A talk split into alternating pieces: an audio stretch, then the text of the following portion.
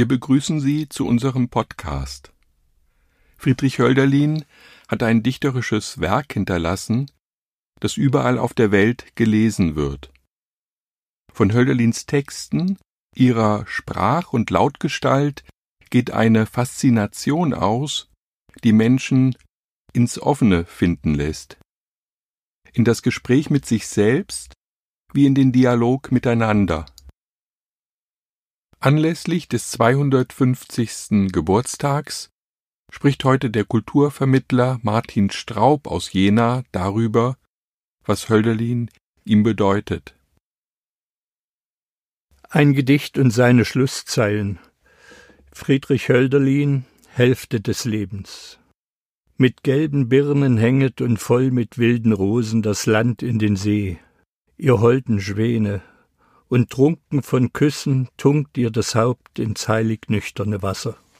Weh mir, wo nehm ich, wenn es Winter ist, die Blumen und wo den Sonnenschein und Schatten der Erde? Die Mauern stehen sprachlos und kalt, im Winde klirren die Fahnen. Diese drei Schlusszeilen aus Hölderlins Hälfte des Lebens, wieso bleiben sie in mir hängen und verfolgen mich von Jugend an in Zeiten, wo ich so gut wie nichts von diesem Dichter wusste? Warum nicht die Verse der ersten Strophe mit gelben Birnen hänget und voll mit wilden Rosen das Land in den See? Wahrscheinlich ist es so, dass lyrische Bilder oder Zeilen auf bestimmte Lebenssituationen treffen müssen, um haften zu bleiben. Ich jedenfalls sehe mit diesen drei Schlusszeilen meine Nachkriegsheimatstadt Dresden vor mir. 1943 geboren, wandert das zerstörte Dresden in meinem Leben mit. Die schwarzen, zerschlagenen Sandsteinmauern, die Stadt war tot, kalt und dunkel. Später dann die riesigen, geräumten, öden Flächen. Wenn ich in den 50er Jahren zwischen Hofkirche und Schloss durchging, konnte man bis zum Hauptbahnhof sehen. Noch heute begleitet mich an diesem Ort dieser Blick, bis ich in die Kreuzkirche komme und den alten Stadtgeruch in der Nase habe. Über eine Zeile rätselte ich. Im Winde klirren die Fahnen. Wieso kann eine Fahne klirren? Das starre, gefrorene Tuch? Erst später wurde mir bewusst, es sind die metallenen Wetterfahnen, alt und verbogen, die im Winde klirren, und ich sah die kaputten Dächer der Stadt. Eine Stimmung breitet sich aus. Trostlosigkeit, Stummheit, Sprachlosigkeit. Nein, nicht jetzt, nicht in Jena, meiner zweiten Heimat seit Mitte der 60er Jahre. Wenn ich durch die Zwezengasse nach Hause laufe, denke ich höchst selten, wenn überhaupt, an Hölderlin. Detlef Ignasiak erinnert jüngst an das Haus in der Zwezengasse 9. Die Mauern stehen sprachlos und kalt. Diese Zeilen sind an Dresden gebunden, an eine Jugendstimmung, an Weltschmerz. Ich weiß, ein abgegriffenes Wort. Es war beileibe nicht das vorherrschende Gefühl. Es gab glückliche Zeiten in dieser Stadt. Natürlich die erste Liebe mit all ihren Entdeckungen und Konflikten. Doch immer wieder, wenn ich dort an der Elbe zu Hause bin, kommen diese drei Zeilen. Es ist die Erinnerung an die wüste Stadt, die den Ton vorgibt, und natürlich jenes Requiem von dem Kreuzkantor Rudolf Mauersberger, das zur Wiedereinweihung der Dresdner Kreuzkirche 1955 uraufgeführt wurde. Da war ich zwölf Jahre alt. Später dann, im selben Jahr, hörte ich das erste Mal die Matthäus-Passion und sang den Cantus Firmus mit. O Lamm Gottes unschuldig am Stamm des Kreuzes geschlachtet, allzeit erfunden geduldig, wiewohl du warest verachtet. Die Kirche war kalt, nüchtern, roh verputzt und roch nach alten Wintersachen. Am Eingang die Wundmale am Sandstein. Diese Bilder sind geblieben. Und dann gibt es mit Hölderlin noch eine Erfahrung, freilich viel später.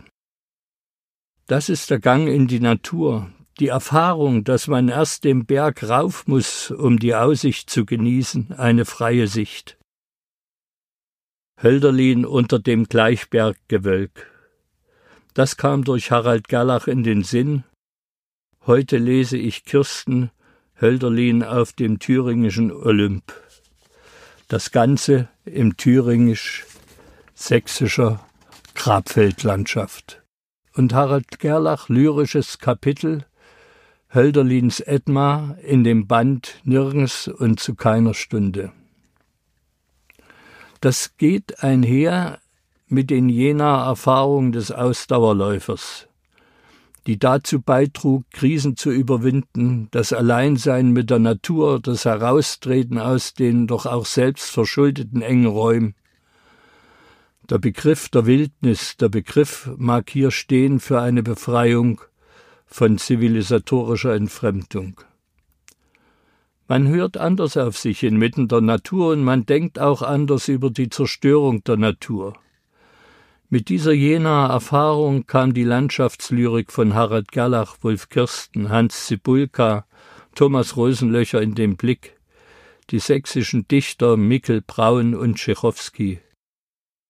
Später vor allem die Gedichte von Daniela Danz.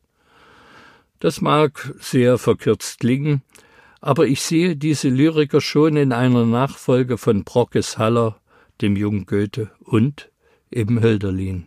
Und ich denke an die sorbischen Dichter wie Kito Lorenz oder Rosa Dameschina, ihren Blick auf die Unlandschaft des Braunkohleabbaus, in dessen Folge die alten sorbischen Siedlungsstrukturen zerschlagen wurden. Kein Hölderlin-Hymnus auf die Natur, die Herzwand verkarstet, zauberkundig die Polypenarme der Chemie vom Anblick der toten Fische. So lesen wir im Lagebericht 3 von Hans Zibulka Swanto. Kirsten schreibt, eine Stimme rudert über den Fluss. Fährmann, hol über. Der Schweiger beugt sich ins Dunkel, ertrinkende Stille, Strudel inmitten, Fische, Bäuchlings und Phenol. Volker Braun klagt an, hier sind wir durchgegangen mit unseren Werkzeugen. Hier stellten wir etwas Hartes an mit der ruhig rauchenden Heide. Hier lagen die Bäume verendet mit nackten Wurzeln. In seinem Gedicht Das Dorf verflucht Kirsten mit geballter Ladung die Flurbereiniger und Landschaftsausräumer. Es endet mit den Zeilen Alles versunken, verschlungen vom Reißwolf des Fortschritts. All diese Dichter fragen ja auch mit Hölderlin nach einer Sprache, mit der sich das Gedicht in einer solchen Welt behaupten kann, ob es sich behaupten kann. Die Naturvernichtung schafft neue Wüstung, auch Sprachverwüstung. Ihrem jüngsten Band gibt Daniela Danz den Titel Wildnis und sie beschwört und fleht mit Hölderlins Begriff sie möge über uns kommen und unsere Wünsche überwuchern in seelenlosen Zivilisationen mit ihren Raketen, Mülltrennungssystem und Zahlungsverpflichtung. Nur lass die Igel übrig mit ihrem Schnaufen. Sie bedenkt, wie eine erbarmungslose Brandschatzung der Natur neue Verödungen schafft. Der heimatliche Boden zwischen Jena und Dresden ist brüchig geworden. Ich spür das mehr als zuvor. Und frage mit der Lyrikerin aus Kranichfeld, auf Walter Jens verweisend, wie ist das nun mit uns und Hölderlins großer Hoffnung, dass sie, diese unsere Heimat, zur Herberge des Humanen wird? Gerlachs Schlussstrophe von Hölderlins Ätna lautet aufgipfeln den taufrischen Berg dunkel vor steigender Aureole, Hölderlin entfaltet die Kartographie. Eine Zuflucht vor dem Wirklichen. Nach Osten der Thüringer Wald, nach Westen mein liebes Schwaben. Waltershausen ist versunken im Aufflug der Fantasie. So beschrieb ich am liebsten die beiden Hälften der Welt.